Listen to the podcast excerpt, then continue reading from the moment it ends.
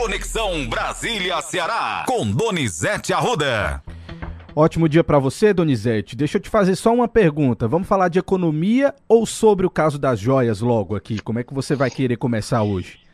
Vamos falar sobre economia. Só a crise mundial, mais um banco ameaçado de quebrar, né, Matheus? Pois é, isso é notícia hoje dos principais jornais. A ação do Credit Suisse cai 25%, derruba bolsas e amplia a desconfiança. É a informação de hoje. Olha, há um medo de que outros bancos tenham problemas, mas o governo da Suíça, o Banco Central Suíço, diz que vai salvar o crédito suíço. É uma boa notícia, mas há muito temor com o sistema financeiro mundial. Mundial. E essa crise é péssima para nós, porque está afetando a economia no mundo todo, inclusive a economia brasileira. Vamos rezar para que essa crise passe, Matheus. E é nesse ambiente que o presidente Lula se prepara para viajar para a China, dia 26. Quem vai com ele é o governador Elmanos de Freitas. Camilo Santana não vai, não. Vai o governador Eumano de Freitas. Tá? Agora a gente pode falar de política Matheus. Vamos falar de política, Donizete, porque o clima está tá esquentando desde ontem com a decisão do TCU que mandou o Bolsonaro devolver as joias em cinco dias, tá? Vai ter cinco dias aí para devolver as joias. Ele vai de entregar à Secretaria-Geral. São só as joias, não. Ele também vai ter que entregar fuzil e um revólver que ele tinha ganho do Emirado Árabes. Inclusive eu tenho um áudio aqui, tá, Donizete, do momento em que Bruno Dantas é, fala sobre essa decisão aí. Todos os ministros concordaram. Vamos ouvi-lo. Vamos, Vamos ouvi-lo. Vossa Excelência estabelece o prazo de cinco dias para que o ex-presidente da República, Jair Bolsonaro, é, devolva à Secretaria-Geral da Presidência da República é, todo o, o, acervo em discussão nessa matéria, consubstanciado nas joias, no, no estojo de joias que foi recebido do, da Arábia Saudita e das armas que foram recebidas é, pelos Emirados Árabes Unidos.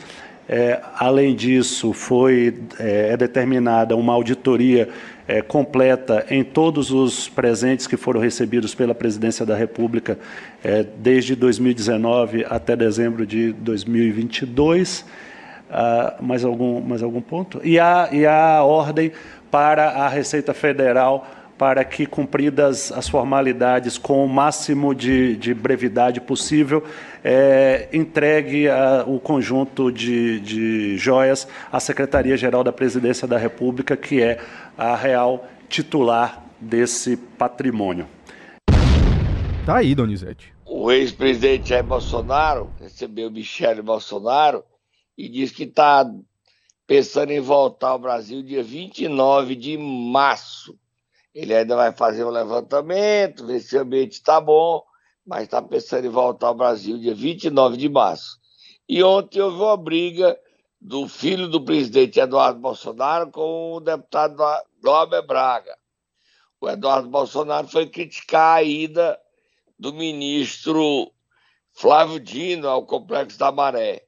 A tese do bolsonarismo é quem visitar a comunidade do Rio é, visitou porque fez acordo com os bandidos. No alemão ele já disse isso e agora ele voltou a repetir. É uma coisa extra, é uma estratégia arriscada. É chamar todo mundo de que mora em favela de bandido.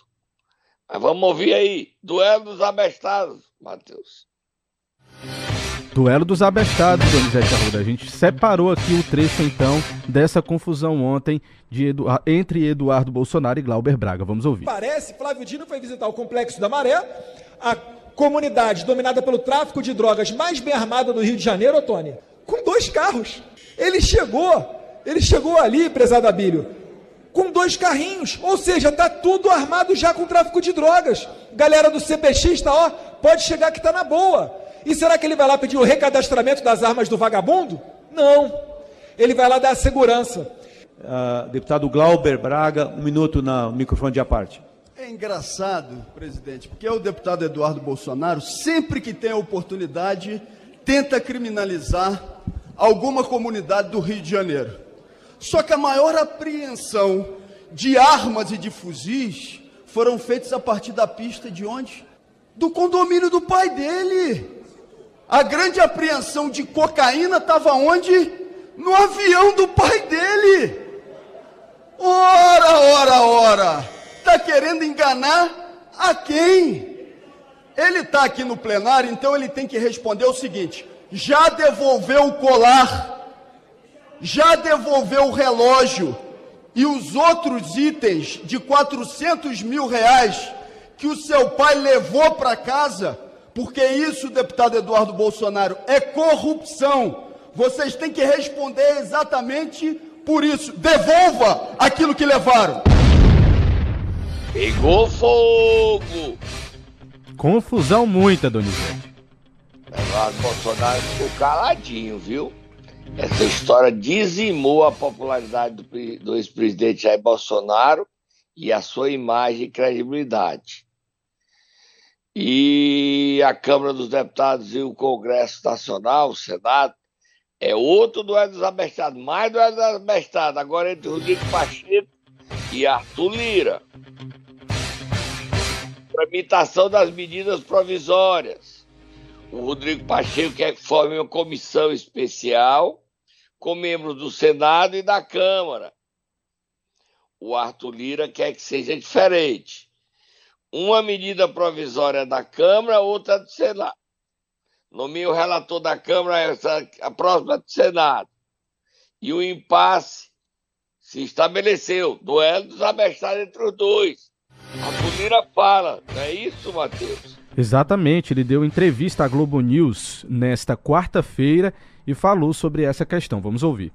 Ela não é inconstitucional, ela é antidemocrática. Quando eu digo que 12 deputados Sim, é fazem a, a, parte a... de uma comissão numa proporção de 513 uhum. e 12 senadores em 81, quer, o Senado está super representado e a Câmara está subrepresentada. Principalmente os partidos menores, Miriam. Eu não estou brigando pela participação do Progressistas, do PL, do, do PT, do, do União Brasil, não. Estou brigando pelo PDT, pelo PSB, pelo PSOL, por partidos que não terão vaga nas comissões mistas.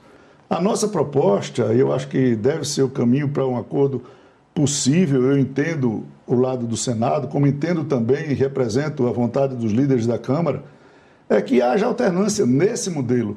Não precisa voltar para as comissões mistas para haver alternância.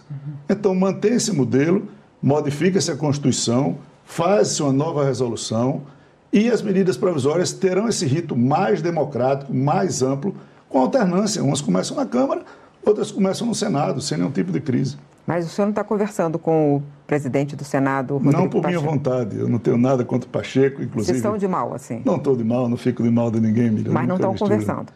Pouco, estamos conversando pouco. Pouco? Pouco. Entrevista a Miriam Leitão, tá, Donizete? Pouco nada, eles estão conversando é nada, viu, Matheus? A crise é grande. E o presidente quer levar os dois para a China para ver se faz os dois tomar um café com ele durante a viagem no mesmo voo, no mesmo avião, no, no Aerolula. Aí os dois que conversar e quem paga a conta, Matheus? Quem paga a conta, Donizete? Eu, você, nós, o povo brasileiro.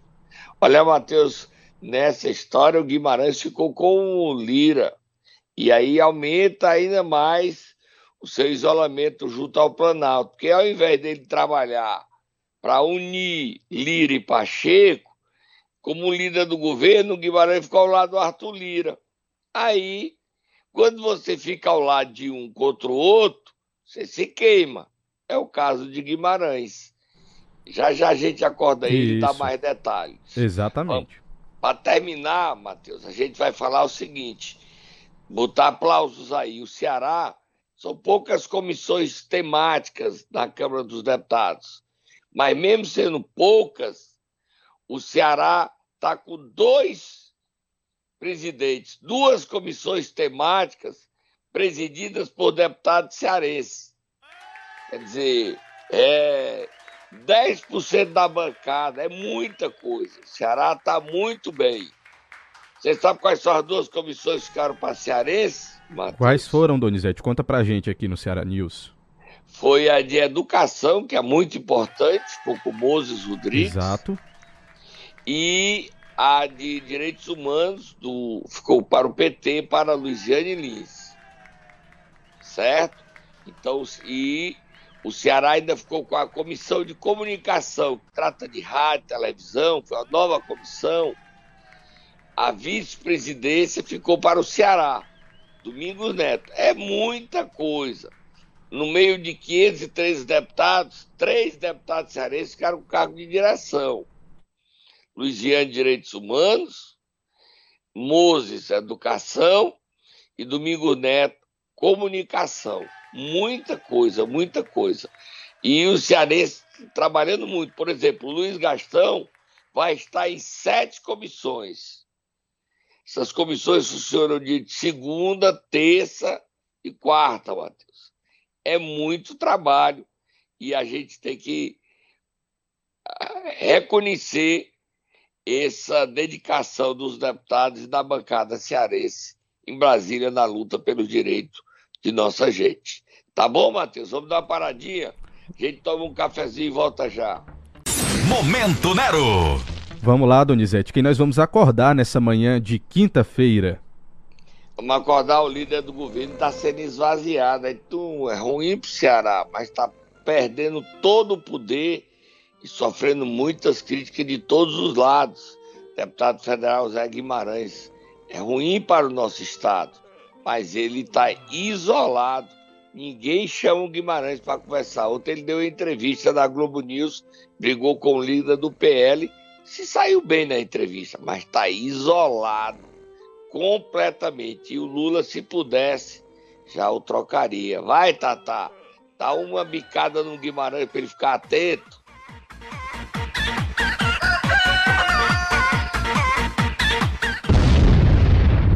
Conta pra gente Brasília, os detalhes. Matheus, Sim. não permite erros. E o Guimarães tem errado muito.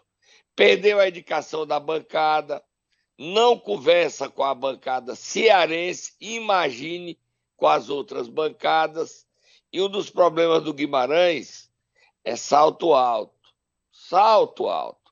Ah, eu sei que a vida é corrida, eu sei, Guimarães. Mas você tem que, às vezes, baixar a bola, conversar, pega o telefone e liga para o mais humilde deputado. Agora, quem é Donizete Arruda para dar conselho ao Guimarães? Ninguém não pode dar conselho a gente poderoso, não, Matheus. E eu sou ninguém.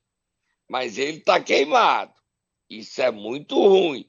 Como é que ele queimado do jeito que está, ameaçado de perder a liderança, vai querer ser senador daqui a quatro anos? Difícil. E eu estou querendo o bem dele, dizendo que ele está escutando, Matheus. Todo dia eu converso muito com o deputado de todos os partidos, de todos os estados. Antes de botar o Guimarães falando, Matheus, tem uma novidade. Uma bomba, solta Moab. Morreu a federação entre União Brasil e o PP. Assim, no Ceará, Capitão continua presidindo a, Uni, a Federação União Brasil e Zezinho Albuquerque, a J Albuquerque, o PP. São dois partidos. Nós não teremos mais federação entre União Brasil e PP.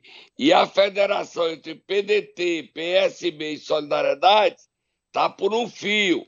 Porque o PDT quer lançar da Atena, candidato a prefeito de São Paulo, e o PSB quer lançar Tabata Amaral. Ou seja, essa estratégia de federação, de montar a federação naufragando. É, não está fácil, fácil coisa nenhuma. União Brasil e o PP continuam partidos.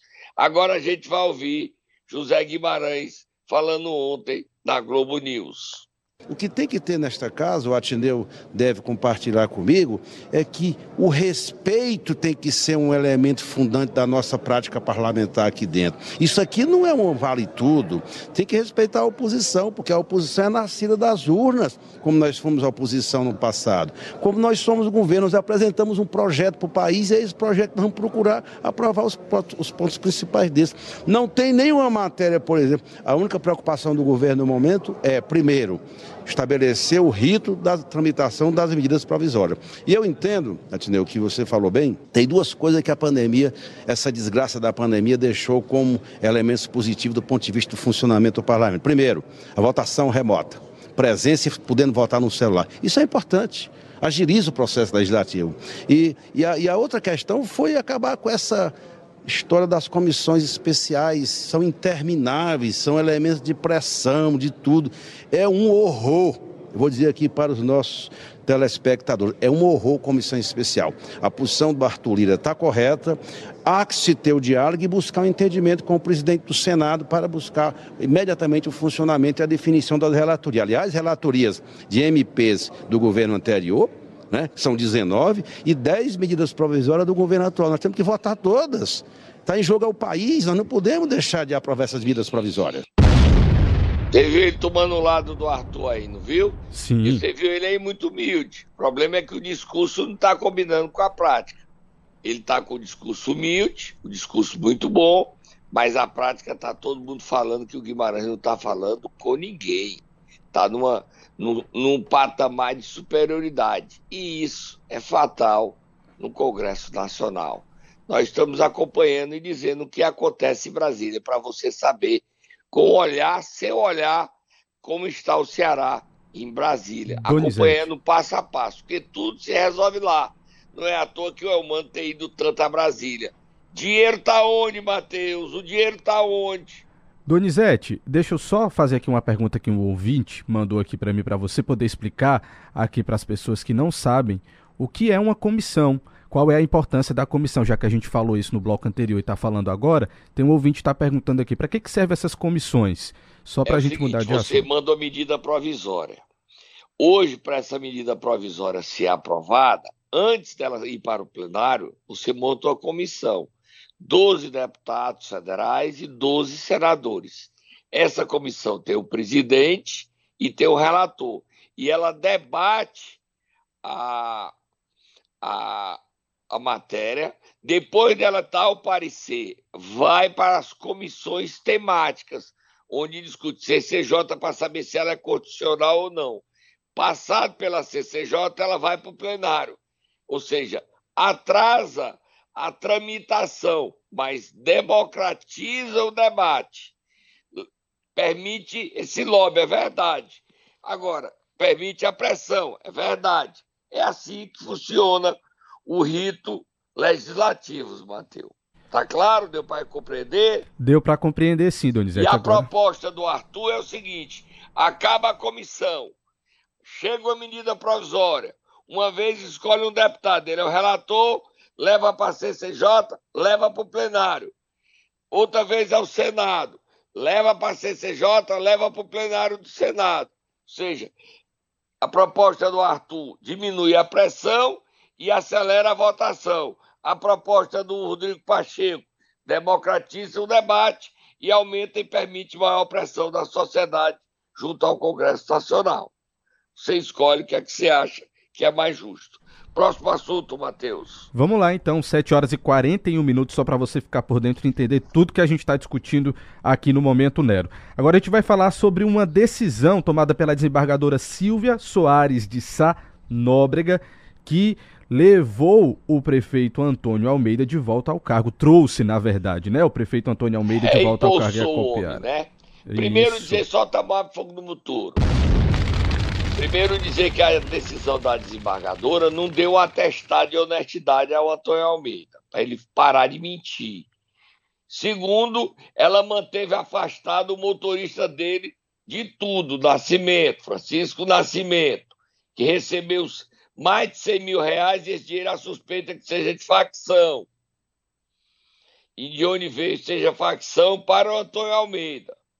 Terceiro, ela determinou a volta do Antônio Almeida e da Vebiana ao poder público, porque ele já não está mais atrapalhando o processo. Só por isso. Não é uma questão de que ele é honesto, é uma questão legal. É assim que funciona a lei no Brasil. Mas ele continua sendo investigado como corrupto. A Vebiana Almeida continua sendo investigada como corrupta e eles podem ser condenados, mesmo que demore, eles podem terminar o mandato dele e ele pode ser preso. Porque o processo ela não mudou nada, ela não atestou nada, ela não disse que ele é sério, honesto, nada. Apenas ele tinha saído. Em outubro do ano passado, já estava com cinco meses que ele estava afastado. A Câmara Municipal, viu, dona Simone? Não o caçou. E o entendimento da justiça é o seguinte: quem tem que caçar é a Câmara, não é a justiça. Normalmente é a Câmara. A Câmara não caçou. Viu, meu amigo Vilmar? Antônio Almeida voltou, mas a Copiara está de luto, porque voltou um prefeito corrupto, investigado por corrupção. É o que ele é. E ele falou tentando ludibriar, tentando enganar os eleitores do Ceará e de Acopiara. Engana não! Engana não! Antônio Almeida, você continua sendo investigado como um corrupto. E uma das investigações é a suspeita que você recebeu dinheiro. O seu motorista foi preso com esse dinheiro. E esse dinheiro é um dinheiro ilícito. E ele não pode ficar perto de você nem voltar a trabalhar. Vamos ouvir Antônio Almeida. A mesma desembargadora que me afastou, agora, hoje, no dia de hoje, na data de hoje, dia 15 de março, mandou eu retornar. Então eu estou muito feliz, estou muito contente, sempre acreditei na justiça, sempre em Deus, claro. Vocês sabem, eu sempre acreditei em Deus, Tá aí. Pode ser a mesma desembargadora, né? Se ela o afastou, ela é uma mulher séria íntegra, ela tinha que estar de volta. Depois de cinco meses, já estava andando para o sexto, já não tinha mais motivo. A Câmara não caçou, ele voltou. Mas a justiça vai continuar investigando. Você está no olho do furacão, Antônio Almeida. E quem também está no olho do furacão, só que a Câmara já está abriu o processo de caçá-lo, mas ele não consegue, a Câmara não consegue notificar, porque ele está fugindo. Você sabe quem é, Matheus? Quem, Donizete? O prefeito de Itaiçaba, Franco Gomes. Ele já foi procurado três vezes na casa dele, na casa da filha dele, ele se escondendo, fugindo da notificação, porque ele quer voltar. Mas hoje a Câmara vai mandar publicar a notificação judicial dando 15 dias para ele se defender. Ele espera, está prometendo lá em Brasília, onde ele está gastando, prometendo dinheiro de Itaiçaba, pagar advogado, procura um advogado lá oferecendo 600 mil reais. Deve ser muito bom ser prefeito, viu? 600 mil reais à vista para o advogado voltar lá ao cargo. Deve ser muito bom, né, Matheus? Concorda? Pois é, Donizete. Mas aí ele vai ser, tomara que não, ele não volte, que a justiça não dê o direito dele voltar, deter para a Câmara, diferente da Câmara de Acopiara, deter para caçar Frank Gomes. Esses prefeitos estão precisando. Se não der tempo, esse povo, o povo tem que se vingar. O caso lá de Pacajus, eu até não tenho falado, o Bruno Figueiredo abriu uma licitação de 8 milhões de reais para eventos na educação. Um absurdo. Você leu, Matheus? Você um viu, absurdo, Matheus? sim. A gente colocou, inclusive, no CN7. 8 milhões. Gente, o Bruno brinca com a cara do povo. É muito desrespeito. 8 milhões. E ontem houve uma situação inusitada em Santa Quitéria. Você sabe o que foi, Matheus? Solta moar, fogo no motor. Um Qual é a nova, Donizete? O Braquinha tomou um susto um policial foi da Secretaria de Saúde, fardado, buscar um, um exame dele, certo? o exame dele. Sim. Aí as pessoas achavam que era uma operação, ligaram para mim, o Braguinha se escondeu. Foi um Deus nos acuda. Com medo de Calma, quê, Donizete? Hum? Com medo de quê? Não sei. Ele estava com medo. A polícia estava na Secretaria de Saúde, levaram o computador. Nada disso, gente. Era só o policial indo buscar o exame dele. Tinha saído do trabalho, ainda estava fardado, foi buscar o exame. Normal. Você imagina como é que tá a imagem do Braguinha na cidade, né? Homem honesto. Complicado. Doutor Pirulito, será que o policial ganhou um pirulito depois de pegar seu exame? Será? Ou ganhou uma jujuba? Será? Ou ganhou um vale caixão? Você escolhe. Você, quando vai na, na secretaria da, da Prefeitura de Santa Quitéria, você pode ganhar um pirulito, jujuba Hum. ou um vale caixão. Esse Braguinha não tem juízo, não, viu? Meu Deus do céu. Próximo assunto, Matheus. A gente terminou as nossas pautas, Donizete. Você não vai deixar mais eu falar, não, né? Posso ir embora, né? Pode, tá liberado já e amanhã você volta com mais informações. Amanhã sextou, você volta. Tchau. Tchau, tchau.